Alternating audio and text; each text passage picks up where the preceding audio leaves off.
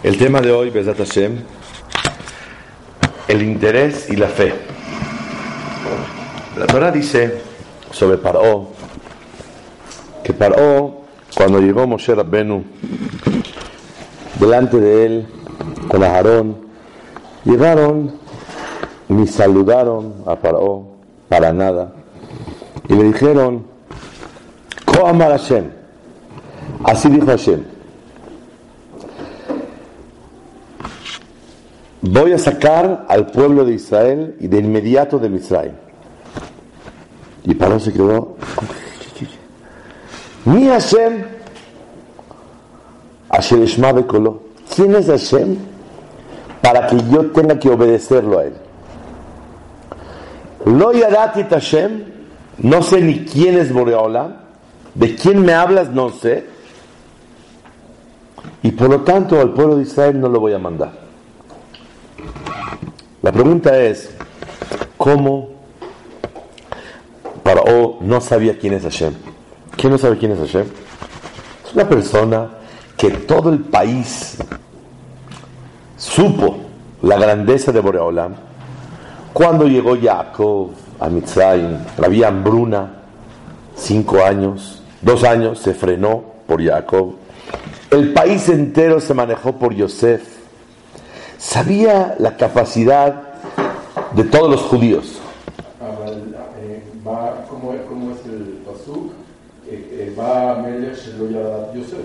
Ok.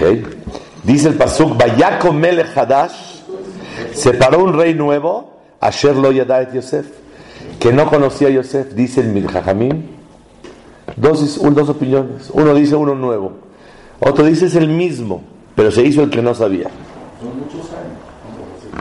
Aunque pasen muchos años y aunque sea otro diferente, a la historia de Egipto no se le borra todo lo que realmente, el, impacto de Boreolam y de, sus, de sus esclavos, de sus súbditos, Jacob, Yosef.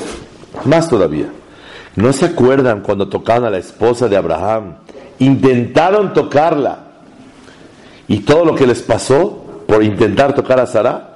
Entonces ellos sabían que hay, que hay Boreolam aquí. Ellos sabían quién es Abraham, quién es Isaac, quién es Jacob, quién es Yosef. Ahora Piton, ¿y Hashem? ¿Quién es Hashem? Asher Eshma Bekolo, que yo tenga que obedecerlo a él. ¿Cómo es posible? Pregunta número uno. Pregunta número dos. Siempre tuve la duda. ¿Por qué Faraón, siendo tan malo, tuvo el zehut de Hazor Bichubá. Faraón tuvo zehut. Cuando se estaban ahogando en el mar, todos se murieron, menos Paró. Paró se salvó, dijo, dijo mi jamoja Baelim Hashem, y Paró se hizo el rey de la ciudad de Nineveh, a donde fue Yoná. ¿Qué zehut tiene Paró de ser el único que se salva. Si fue el peor de todos. No, es un piquetito que tengo durante muchos años atrás. ¿Qué hizo Paraó para tener ese junto? Les voy a contestar,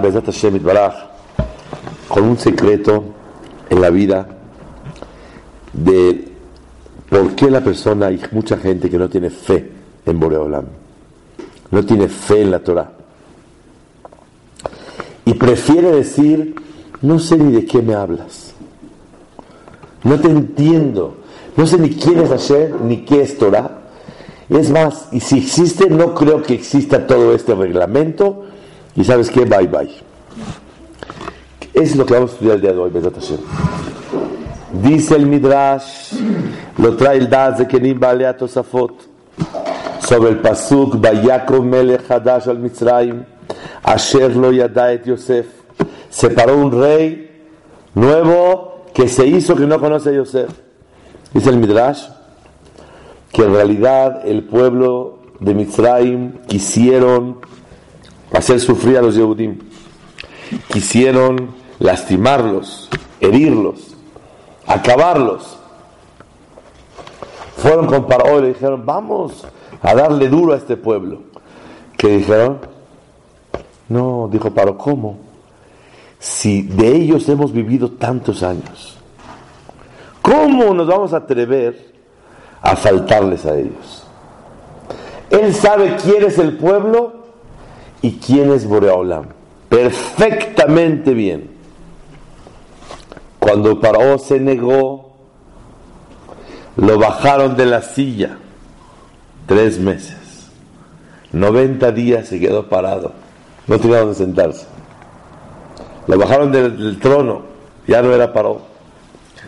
Le dolió mucho y dijo, bueno, manos a la obra, hacemos coalición juntos y adelante. Y aceptó Paró. Y ahí pasaron, ¿cuántos años pasaron? 116 años, es muchísimo tiempo, desde que empezó a esclavizar al pueblo judío. Pero él ya sabía la historia desde el tiempo de Abraham, hace 400 años, 200 años atrás. Él sabía toda la historia.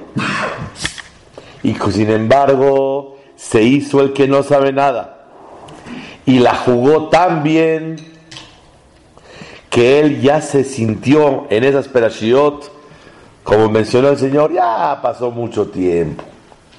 Y él decía, no sé ni de qué me hablas. ¿Quién es Hashem? Y empezó a renegar. De aquí aprendemos una cosa increíble. Que la persona, por su propio interés en la vida, puede creer o puede no creer. Y si te conviene no creer, no creemos. La persona, vamos a estudiar y Hashem, no es tan difícil la mitzvah de Emuná. Reconocer que hay creador y reconocer que hay un patrón y un amo. Pero ¿sabes cuál es el problema? Que a Paró no le convenía reconocer que hay Boreolam para quedarse sentado en la silla. Sale que el interés de Paró le impidió reconocer que hay Boreola. Hay un midrash hermoso que en el cual podemos aprender algo similar y el midrash dice así cuando Abraham golpeó a los ídolos de su padre Terah le dejó encargado en el negocio y él rompió todos los ídolos y dejó uno con una, una espada en la mano. Le dijo, ¿qué pasó? Dijo, no hombre papá, ¿qué te, qué te cuento? Este se acabó a todos. Y míralo cómo se quedó y están todos rotos. Y el papá se dio cuenta que Abraham estaba burlando de él. Le dio coraje y a pesar de ser su hijo, lo llevó con Nimrod, el rey de Urkazdim. Y el rey Nimrod le dijo, apostérate al fuego o te mato. Dijo, no, mire, así por las buenas, con mucho gusto. Le dijo, nomás una pregunta. ¿Por qué quiere que me aposterne al fuego si el agua es más poderosa? Escuchen qué interesante. El agua es muy, muy poderosa. El agua apaga el fuego. ¿No vale la pena posternarse al agua? Dijo, muchachito, tienes razón. Si gustas al agua, jabón, apostérate al agua y no hay problema. Ya se va a posternar al agua y le dice Abraham a Nimrod, estuve pensando, creo que es más importante aposternarse a las nubes, porque las nubes nos dan el agua, no al agua. ¿Correcto? ¿Vales? Tal estoy de acuerdo con usted. Si quiere posternarse a las nubes, adelante y no lo mato, no le hago nada. Ok. Ya se va a las nubes. Dijo, ¿sabe qué? Analicé un poco antes de tomar un paso tan serio en mi vida y pensé que a lo mejor vale la pena posternarse al aire, porque el aire acaba con las nubes. Entonces, ¿para qué me aposterno al fuego si el agua lo domina? al agua si las nubes son su origen. Mejor al aire que acaba con las nubes. Dijo, la verdad, Muy bien. ¿Quieres? Apostérnate al aire. Y no hay ningún problema. Ok, entonces ya no hay ninguna discordia entre nosotros. Manos a la obra, aposternarse al aire. Llega Abraham y le dice, ¿sabe qué es su majestad? Déjame decirle algo que estuve pensando. ¿Por qué me voy a posternar al aire? Si hay un creador del aire, el aire no se hizo solo.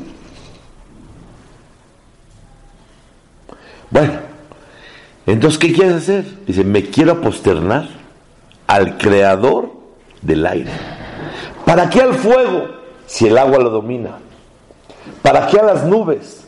¿Para qué al agua si el, si el origen es las nubes? ¿Y para qué al aire que domina las nubes? Mejor al creador del aire. ¿Cómo le pareció? dijo, mira muchacho, o te aposternas al fuego o te echo al fuego. Se acabó el diálogo. Ya no hubo diálogo. Se acabó todo. Y la pregunta es, y le dijo, y si no te echo al fuego, y que venga tu, tu creador, tu Dios, y que te salve del fuego. Le dijo, pues no me aposterno. Lo echaron al fuego a Abraham. Abraham lo salvó y salió completito. Entonces, la pregunta es, ¿por qué a Nimrod le molestó la oferta última de Abraham? Vamos a posternarnos al creador del aire. Si él aceptó el fuego, aceptó el agua, aceptó las nubes, aceptó el aire, ¿qué le molesta al creador del aire? Lo principal es que se aposterne a alguien. ¿Qué le molestó a Nimrod este punto? Es una pregunta grandísima. Esta pregunta la escuché hace 15 días en Jerusalén, de Jajam Yudades. Jajam Yudades hizo esa pregunta. Dice, la verdad, no entiendo a Nimrod. ¿Qué le molesta? ¿Qué problema hay? Es una gran pregunta. ¿Alguien me sabe contestar?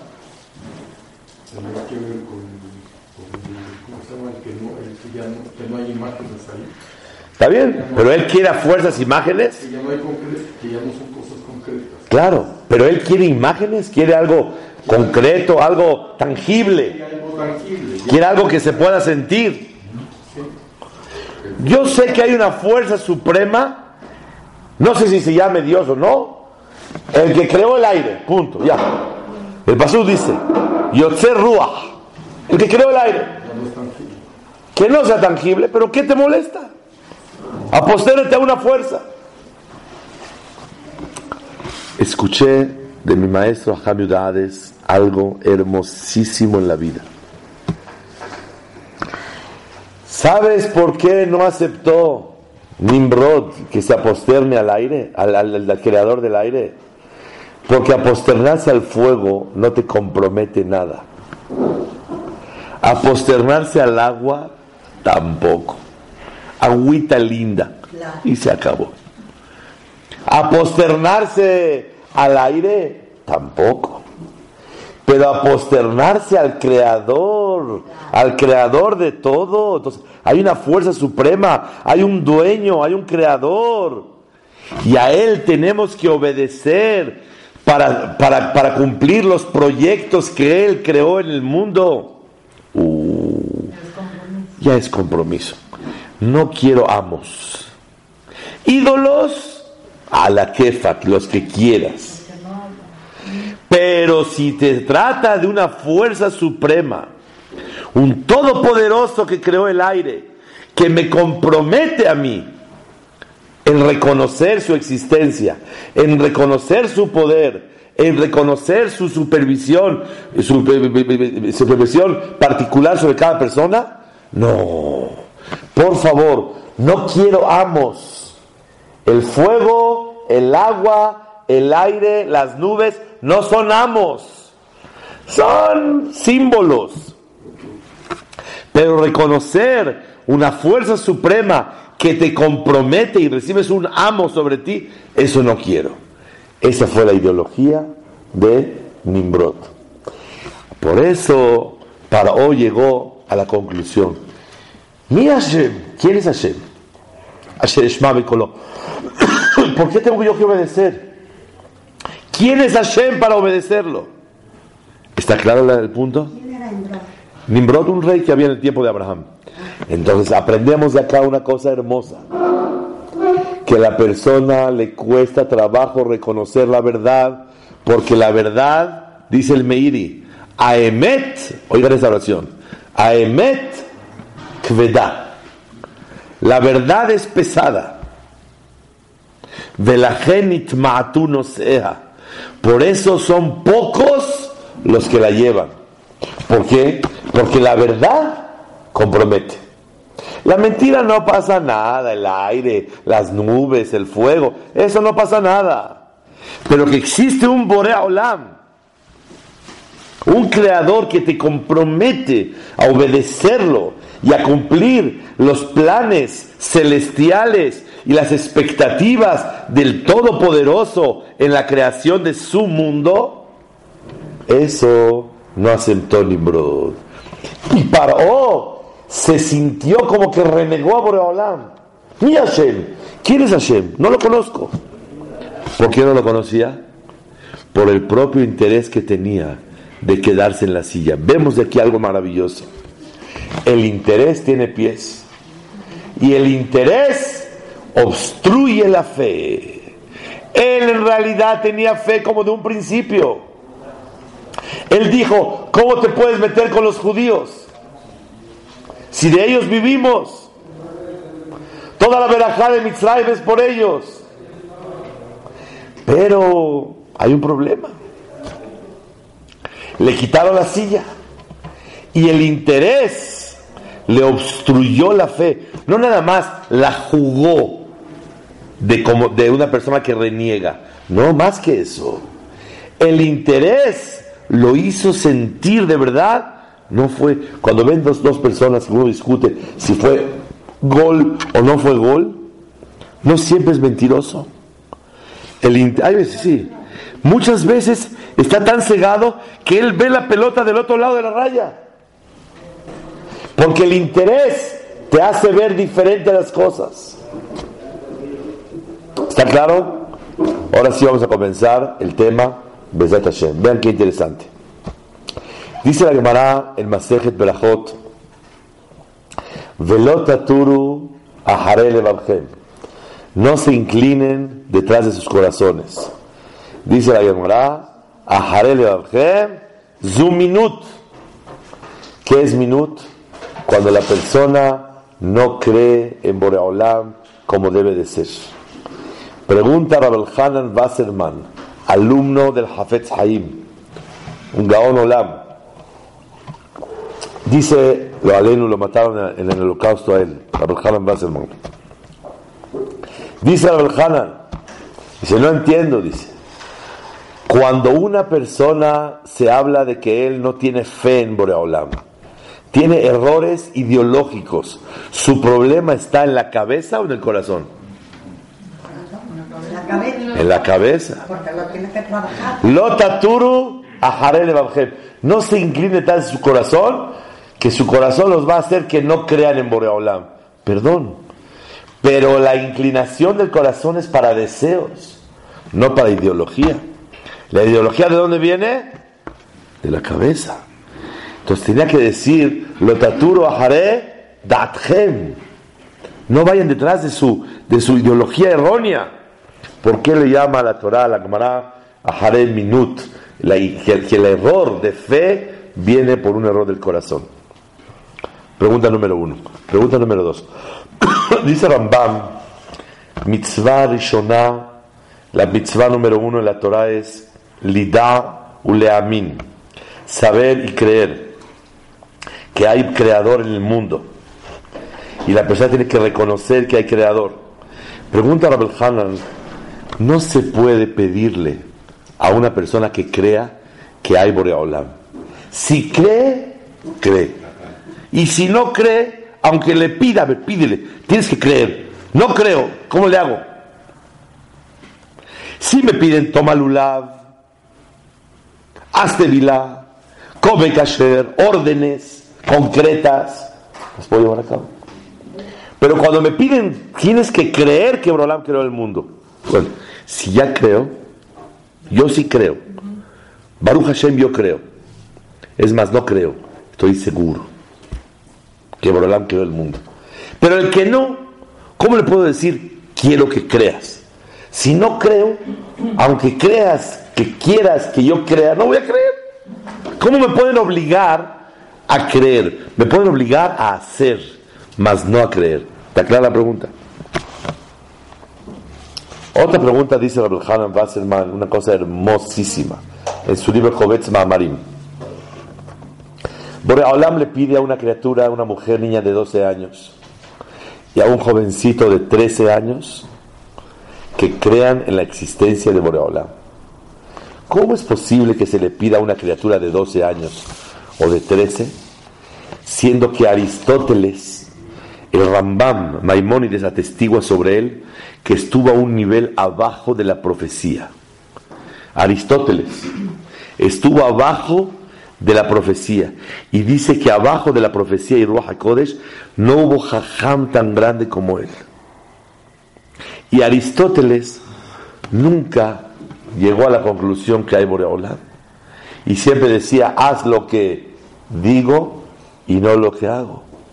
Entonces, él no llegó a creer en Boreolam siendo sabio de los sabios, estando una categoría abajo de la profecía. Y no creyó. ¿Cómo una criatura de 12 años, 13 años va a creer en Boreolam? Está fuerte la pregunta.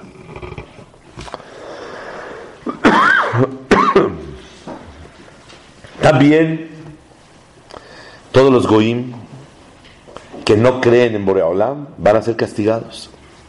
Porque los goim están obligados a creer en Boreolam. ¿Hazata de dónde? Estudiaron ellos en la Hamilton, estudiaron ellos en otra escuela.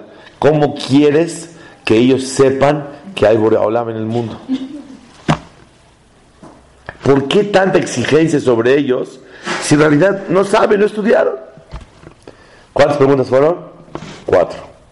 Pregunta número uno, ¿cómo, por qué la Torah dice, Lotatur, no te inclines en tu corazón? Y dijo Jajamín que inclinarse el corazón se refiere que la persona tenga ideología torcida, chueca. Jajam, el tatuno también no es como desviarse. Claro, no te desvíes con las cosas, con, los- con tus sentimientos. Dice la Torah que la persona no cree en Boreolam. ¿Qué tiene que ver el sentimiento con la ideología chueca? Nada. Dos, ¿cómo hay mitzvah y una orden de creer? Si creo, creo, aunque no haya mitzvah. Y si no creo, aunque me ordenen, no creo. Pregunta número tres, ¿cómo se le pide a una criatura que pueda creer en Boreolam? Número cuatro, ¿por qué hay una exigencia en contra de un goy que así sea? Escuchen lo que dice Rabbi Hanan Basselman, cosas hermosas. Dice el Midrash, que dice el Midrash así, que vino un, go, un min, un hereje, delante de Rabbi Akiva, y le dijo el min, ¿quién, le dijo el min a, a Rabbi ¿quién creó el mundo? Le dijo a Kadosh Baruj. Le dijo, a ver, muéstramelo, que él lo hizo. Le dijo Rabbi Akiva, ¿quién hizo tu traje? Pues, ¿cómo? Un sastre. ¿Quién te dijo? Pues, no puede ser, a fuerza un sastre. Le dijo él, ¿y esta casa quién la construyó? Dice, ¿cómo? Un arquitecto. ¿Y este reloj quién lo colgó arriba? Alguien lo puso.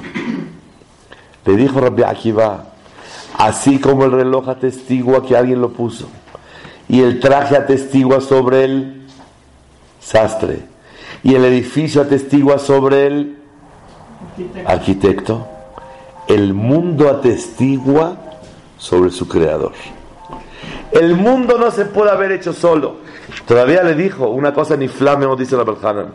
Si de repente te dicen a ti que se cayó la tinta y manchó este libro y se escribió todo eso, ¿le crees a alguien? No lo puedes creer. ¿Por qué no le puedes creer?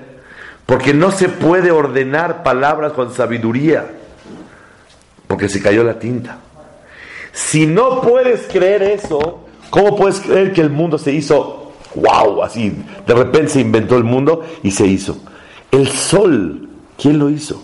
Si el sol mide cientos de veces más que la tierra. ¿Quién hizo el sol? ¿Quién lo colocó de tal manera que caliente y no queme y que no enfríe? La tierra, ¿quién la hizo? La luna, ¿quién la hizo? El firmamento, el cielo, ¿quién lo hizo? El mar, ¿quién lo hizo? Todas las cosas atestiguan sobre el Creador. Le dijo Rabbi Akiva, yo no creo en Boreolam. Yo veo que existe un Creador. Me preguntaron una vez mis hijos, hace como 18 años, papá, ¿nos puedes comprobar que Hashem creó el mundo? Así me preguntaron en la mesa de Shabbat. ¿Hace cuánto? Como 18 años. Compruébanos que Hashem creó el mundo. Entonces yo me la pasé toda la ciudad comprobando que alguien tuvo que haber creado esto. Le dije, a ese que creado, creó, a ese me la posterno y en él yo creo. No, no, no, papá, y eso ya sabemos. Que alguien lo hizo seguro, pero compruébame que Hashem lo hizo. Les contesté, yo no te puedo comprobar que Hashem lo hizo. El que lo hizo lo llamo yo Hashem. Y es la respuesta. Y así hay que educar a los hijos con esa claridad y ese yashrut, esa rectitud de pensamiento. Rápido. ¿Es verdad que alguien lo hizo? A fuerzas. A ese le vamos a llamar Hashem. Boreola. Dice Rabel Hanan Wasserman, escuchen qué hermosura. Dice Rabel Hanan, en realidad el creer en Boreolam y el confiar que existe un creador y con la certeza del mundo, no confiar, confiar es, confíen ustedes que aquí atrás de este libro hay un billete de 100 dólares. Eso es confiar lo bajo y no hay nada. Pero ustedes creyeron en mí. Confianza es lo que no veo. La gente no creemos en Boreolam. Creemos en que Boreolam está, no. Sabemos que está. No hay fe en la existencia del Creador. La fe está en que Él supervisa todo lo que nosotros nos, nos hace. Eso no me consta. Eso lo supervisa. El supervisar. O que a dos Baruj hay otra cosa más. Les voy a hacer una pregunta. ¿Boreolam nos puso pila para 100 años? ¿O a Kadosh Baruj cada instante te, te, manda energía? ¿Estás conectado o como el celular lo cargas y ya esa solilla tiene pila para un buen tiempo? ¿Boreolam te echa pila? o cada instante está dando energía. Al mundo le, echó pila para que dure seis mil años o cada instante le está dando fuerza al mundo para, que exista. Es verdad. Lo de cada Shabbat, que, por medio de cuidar Shabbat se va haciendo. Pero cada instante se va haciendo, se va recibiendo energía cada instante. Ahorita si yo hablo, ¿Hashem me está dando fuerza o ya me dio fuerza de un principio para hablar? ¿Cómo saben? ¿Cómo saben? Que cada instante. A lo mejor me puso pila. Dice el Seforno en Perashat Vaera. Vaidaber Elohim el Moshe lemor ani Hashem. Le dijo Elohim a Moshe, ¿Qué te pasa, Moshe? Ani Hashem. Yo no les puse pila. Yo cada instante le estoy dando y quitando y poniendo a las personas para que hablen, para que piensen, para que puedan caminar, para que palpite el corazón. Cada, cada que el corazón está palpitando es la voluntad de Hashem de este instante. Y Él le da fuerza a las personas para que estén caminando. Y para que piensen, y para que hablen, y para que escuchen. Y el mundo entero está recibiendo energía de Boreolam directamente, constantemente. Así dice el Seforno al principio de Perashat Vaera. Entonces quiere decir, eso es fe, porque no me consta. Que Boreolam supervisa es fe, no me consta. Pero que Akadosh Barujú creó el mundo y es el Borea Olam, sobre eso no es fe. Me consta que existe. Una vez le dijeron a uno, a ver, óyeme, te doy una moneda si me dices a dónde está Borea Olam. Le dijo, yo le doy dos y me dice a dónde no está. Y estaba viendo, dice la Gemara, que estaba viendo, el, volteó a ver el cielo a ver si ve a Dios, y estaba el sol y no lo podía ver. Le dijo, si a su súbdito, que es el sol, Shemesh Milashon Shamash, Shamash, el servidor de Boreolam, si el Shemesh, que es el servidor de Boreolam, no lo ves, a él cómo lo puedes ver. Entonces quiere decir que en realidad la fe empieza después de reconocer que hay un creador en el mundo. El reconocer el creador no es fe, es una evidencia y es una realidad tangible. Así, como el, traje atestigua sobre el sastre, el mundo atestigua sobre su creador. Punto, se acabó el sipur. Ya no lo que hablar. Ya no hay mitzvah de emuná. Eso, Boreolam se lo pide a una criatura de 12 años y de 13 años. Y es natural. Y afil un goy tiene que reconocer que hay un creador. Y si hay un creador, así como, escuchen una oración nueva, Bezat Hashem. Así como cada cosa que se crea tiene una finalidad, el mundo tiene una finalidad. ¿Para qué se hizo ese traje? ¿Alguien sabe? Para vestir, para. Para ganar dinero, punto. No, no, no sé ni qué es. El que hizo ese traje, él lo hizo para ganar dinero. Para vestir a la gente. El Señor sí. El dueño de la empresa sí. ¿De qué sirve el dinero si después no tiene con qué cambiarlo para comer? No, no, no, no, no, no. Pero el que, el que el dueño de la empresa quiere ganar dinero. Una persona, le voy a decir un ejemplo. Escuché una vez a Javi Udades, dice, llegó a un hotel una persona y le dijo, ay, señorita, al cuarto 283. Y todo lo va apuntando al cuarto, al cuarto, al cuarto, al cuarto, todo el tiempo. Hace un banquete al cuarto. Le compra unas joyas a su esposa al cuarto. Después de 15 días, le checan cuánto debe. El señor debe 26 mil dólares. ¿Qué pasó? Digo, Señor, perdónenme. Toda, yo cuando estuve apuntando al cuarto, pensé que aquí a los del hotel se les olvidó poner una caja registradora. Y se les, pensé que se les olvidó poner, hicieron todo tan bonito, se les pasó poner una cajita para cobrar. Le digo, Señor, quiero que sepas que no se les puede haber olvidado. Porque antes de comprar el terreno para construir el hotel, ya habían comprado la cajita. Porque todo el hotel y todo el terreno es para la cajita. Entonces el mundo entero también tiene cajitas. Y el mundo se hizo para la cajita. Entonces la comprobación número uno que me creó el mundo no es fe es evidencia, es natural. Que, que, el mundo tiene una finalidad, sin duda, como cualquier cosa. Todas las cosas en el mundo tienen una finalidad. El mundo tiene una finalidad. ¿Quién nos revela la finalidad del mundo? La Torah de Hashem Baraj.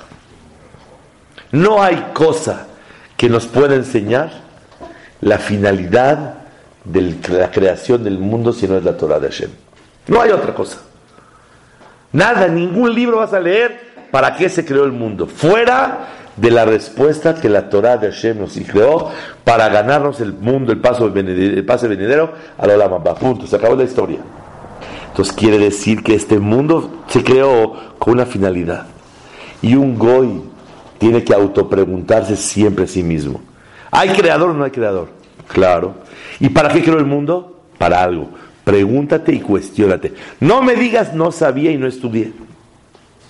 Todo mundo por naturaleza tiene que reflexionar y meditar sobre este punto maravilloso en la vida. ¿Está claro? Por eso a los 12 años Borolán puede pedir y puede hacerlo. Ah, entonces ¿cómo Aristóteles no llegó a esto? Dice Rabel Hanan, porque la persona cuando tiene intereses en la vida se cega y no ve la verdad. Cuando una persona tiene intereses para vivir cómodo, para vivir bien, yo tuve un pariente que lo conocí, hablé con él, tenía 80 años antes de fallecer. Y le dije, bueno, ¿no crees tú en Boreola? ¿No crees que la verdad es servir a Boreola? Me dijo, la verdad sí. Le dije, ¿por qué no le dices a tus hijos, a tus nietos y bisnietos? Me dijo, no les voy a enseñar que estuve equivocado 80 años. Antes de fallecer el Señor. Yo hablé con él. Yo estaba jovencito y hablé con él y le dije, dime la verdad. ¿No reconoces el Emet? Dijo, la verdad sí, pero no lo voy a decir. No les voy a enseñar a todos que estoy equivocado. ¿Verdad que es orgullo? Y hay gente que en su vida no le conviene reconocer que hay Boreolam para vivir más cómodo. El interés te obstruye la fe. Los deseos y los placeres no te dejan reconocer el Emet. Ahora se entiende por qué dice Lotaturu No te inclines detrás de tu corazón. Zuminut es la falta de ideología acertada y, adecuada. Porque cuando el corazón tiene intereses, se obstruye la fe de la persona. Por eso el título es El interés y la fe. El interés no te deja tener fe. O no te deja reconocer la verdad. Y por eso Aristóteles, con toda su sabiduría, tantos intereses tenía de placeres en esta vida, que se le obstruyeron los, los, las antenas de reconocer la verdad, que hay una fuerza suprema, que hay un amo, que hay un patrón, que hay una finalidad en la creación del mundo, que hay un, un creador, que si es el creador, a él tenemos que subyugarnos. Y Aristóteles no pudo reconocerlo porque no quería, porque le costaba mucho trabajo. Ahora vean qué interesante, vamos a resumir el tema. Tenemos a Paró. ¿Paró reconocía a Boreolá? Claro que sí. ¿Pero por qué no quiso reconocerlo? Por el interés. Nimrod reconoció a Boreolá. Él no quería reconocerlo. ¿Y por qué aceptó el fuego, el agua, las nubes? porque no lo compromete. Pero reconocer que hay un creador, una fuerza suprema que no es algo tangible, que no es una cosa física, no es materia, sino es cosa espiritual que creó el mundo y que tiene toda la fuerza del mundo. Eso no le convenía a Nimrod reconocerlo. Por eso le chocó a Nimrod que Abraham lo puso entre la espada y la pared ¿Por qué no reconocemos al creador del, del, aire? Igualmente Aristóteles puede ser muy inteligente, pero no reconoce la verdad porque la verdad es pesadita y por eso la cargan pocos, porque el reconocer la verdad, Hashem Elohim Emet, Udvar Hamalkenu Emet, Bekayam Laad, porque reconocer a Boreolam, wow, wow, wow, es un súper compromiso porque tengo que vivir acorde a lo que yo reconozco. Y está duro. Mejor ojos que no ven, corazón que no siente. Prefiero no ver, no reconozco nada. Yo no veo nada. Y no, ¿cómo crees? No hay quien, así como Rabbi Akiva dijo que el traje atestigua sobre su sastre y el edificio sobre el albañil o el constructor, Igualmente el mundo atestigua sobre el Creador. Y este reconocimiento, ¿cómo se obstruye? Cuando hay intereses de placeres en el corazón. Y cuando no los hay, hasta una criatura de 12 años lo puede reconocer. Por eso dice la Torah, Lotaturu No se inclinen detrás del corazón. La verdad, una de las cosas muy interesantes en la vida es que cuando una persona reconoce que hay Boreolam, seguro le tiene que obedecer a él. Como dijo Paró, mi Hashem, Asher Kolo. ¿Quién es Boreolam para que lo escuche? Quiere decir que si sí lo reconoces, lo tienes que escuchar. Libro Y mi- no, el libre albedrío está. No, no, no se acaba porque, escuche, Si lo ve de frente. Ah, el Yetzer Hará te hace que la persona se olvide de momento para poder hacer lo que tiene que hacer. Pero ¿quién es el que está incitando a la persona a que se olvide que hay Boreolam todo el tiempo? Es el Yetzer Hará. Pero en realidad, ¿qué es el Yetzer Hará? Los deseos de la persona. Pero en realidad, el reconocimiento a Boreolam es natural. Y no nada más la persona reconoce que hay Boreolam, también reconoce que el mundo tiene una finalidad. Y esa la tienes que descubrir. Y esta explicación única y exclusivamente en la vida se responde con la Torah. Vayan y busquen, váyanse a todo el planeta. Vayan a la India ahí con el Dalai, eh, Dalai Lama, a que te diga, Lama, Lama, Lama, pregúntale Lama, y pregúntale, y yo ya sé de un mexicano que fue con él. Le dijo, ¿tú eres judío? Le dijo, sí, ¿qué hizo? Le dijo, ¿qué, qué buscas en la vida? No hay lo que buscar. En el judaísmo hay todo. Pregúntale a cualquier persona si tiene respuesta para qué vino a la vida. ¿Qué hace en este mundo? No te vas a saber contestar nada. Y la única respuesta, Behemet, es la respuesta de la Torah Kedoshá. Por eso, Bezat Hashem, tenemos que saber que reconocer algo de Torah es un gran compromiso. Si tú reconoces que la tefilá es verdad, es un compromiso grande, porque tienes que rezar bonito. Si tú reconoces que hay kashrut, ya no te puedes comer cualquier cosa sin chicar perfectamente bien si es kasher. Si tú reconoces seniaut, que Borolam quiere, ya no puedes vestirte y caminar como tú quieras. Si tú reconoces la shonara y ma'amin beze, ya no puedes expresarte como tú quieras de las personas. Si tú ma'amin en lo que es limuda Torah, te vas a entregar por ella. Si tú ma'amin en el camino de la verdad, el camino de tus hijos lo vas a ver reflejado. Yo le he preguntado a Ham Yudaz, mi maestro, Jajam, ¿cómo hay padres que sus hijos no están bien? No han caminado bien en la vida. Me dijo, muchas veces hubo tanta pobreza que no tenían tanta autoridad un padre sobre los hijos porque tenía que irse de las casas. Pero si hay una estructura familiar correcta, por naturaleza, con cariño y buen ejemplo, los hijos tienen que seguir los caminos de los padres. Claro, necesitamos siempre tefilá Boreolam, que no haya influencias y corrientes que Hasbe Shalom vayan a tirar el camino de nuestros hijos. Por eso decimos a los niños, Amalaja Goelo Timikol Ra, que es el, el ángel que los bendiga, que ellos se multipliquen como los peces. ¿Por qué como los peces? No hay Ainara. ¿Qué más? El pez nada en contra de la corriente. No se lo deja, no deja llevárselo para como, él- como la corriente quiera. Tienes que enseñar a tus hijos a nadar en contra de la corriente, como un pez. Y si no le enseñas a nadar en contra de la corriente, Barmenán, la corriente se lo lleva. Pero hay otra cosa más. Los animales y los seres humanos, todos nacen kasher, normalmente. Pero a veces puede hacer taref en el camino. Un problema en el pulmón, un problema aquí, Barmenán. Ya perdió el kashrut. Y el animal ya no es kasher. El único que nace kasher y se muere kasher, ¿quién es? El pez. Nunca un pez se puede hacer taref. Nunca. Si nació kasher, se muere kasher. Le pedimos a Boreolam que nuestros hijos, Beidgul Arov, Bekerev Haaretz, que así como nacieron kasher, que así después de 120 años. Le preguntaron a Hakam, ¿cómo le hago para que mis hijos sean buenos? Dijo, déjalos, no los toques. Nacieron preciosos, nacieron muy bien, pero tú los echas a perder. Le compras iPod, le compras iPhone, le compras eh, iTunes, le compras eh, ay, ay, ay, ay, ay, puro ay, ay, ay, y es puro dolor de cabeza. Pero si los cuidas, ya no los echas a perder. Déjalos como están. Nacieron preciosos, divinos. No los eches a perder y van a salir muy bien. No necesitas educarlos, nomás déjalos quietos. Déjalos como están. No los eches a perder.